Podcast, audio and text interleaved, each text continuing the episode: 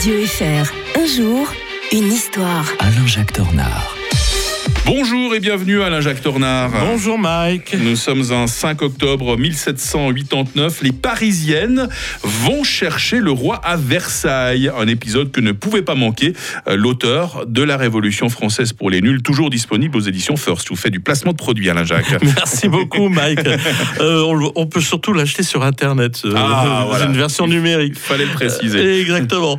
Donc, mais c'est un des événements les plus importants de la Révolution. On pense toujours au 14 juillet, au 10 août, euh, la fuite du roi. Mais là, c'est un événement euh, pas du tout anodin. Cette marche, bon, c'est une marche des femmes. Il y avait pas mal d'hommes déguisés dedans. On sent quand même un peu la manip. hein. Euh, Il y a des arrière-pensées politiques. D'Orléans, c'est pas toujours très clair. C'est- toujours comme ça avec les démarches spontanées, vous savez. Mhm. Il y a- des fois, c'est un petit peu quand même télécommandé. Mais il y a quand même de bonnes raisons d'aller à Versailles. Déjà, c'est-à-dire, euh, il y a des provocations à n'en plus finir. C'est le problème des aristocrates euh, de l'époque, c'est qu'ils sont, euh, ils sont incapables de proposer des, des changements euh, compréhensibles et acceptables. Et par contre, pour dire non, ils, le- ils sont bien présents. Hein, les Mais ils vivent un peu dans leur monde aussi. hein. voilà, exactement. Et donc, euh, on le roi se dit, tiens, il faut quand même que je sois bien protégé à Versailles. Il fait venir des troupes, mais comme pour, au moment de la révo- au début de la Révolution, sans avoir l'intention de les utiliser. Donc, c'est la Mhm. pire des choses. Puis Necker, lui, qui est le, le ministre Genevois, hein, d'ailleurs son premier ministre pour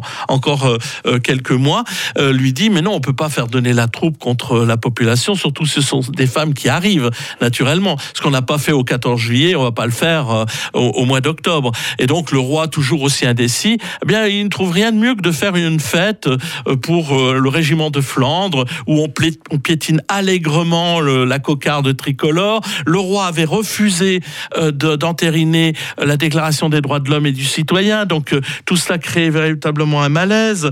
Euh, on veut du pain. euh, vous savez, il y a le mot apocryphe d'ailleurs sur Marie-Antoinette. Ils n'ont pas de pain, qu'ils mangent de la brioche. C'était faux, mais c'était si bien dit euh, à l'époque. Donc cette foule marche sur le, le palais de Versailles. On pénètre d'ailleurs dans la cour. Les gardes suisses qui n'ont pas reçu d'ordre restent de faction. Lafayette se, va, se coucher tranquillement ce soir-là. C'est pour ça que depuis lors on l'avait surnommé le général Morphée parce qu'il s'était endormi sans rien voir de ce qui se passait. Et au petit matin, euh, eh bien du 6 octobre, eh bien euh, on a, euh, la foule envahit le château de, euh, de, de Versailles et on, on assassine quelques gardes du corps. Marie-Antoinette, c'est le moment où elle a le plus risqué dans sa vie. Elle a failli être massacrée par la population Mmh. à ce moment-là. Elle se réfugie chez le roi et puis tout ce beau monde finalement est contraint de se rendre à Paris et suivi quelques jours après par l'Assemblée nationale. C'est un véritable drame qui commence. Pourquoi? Parce que le roi est maintenant prisonnier à, aux Tuileries. D'ailleurs, quand il arrive,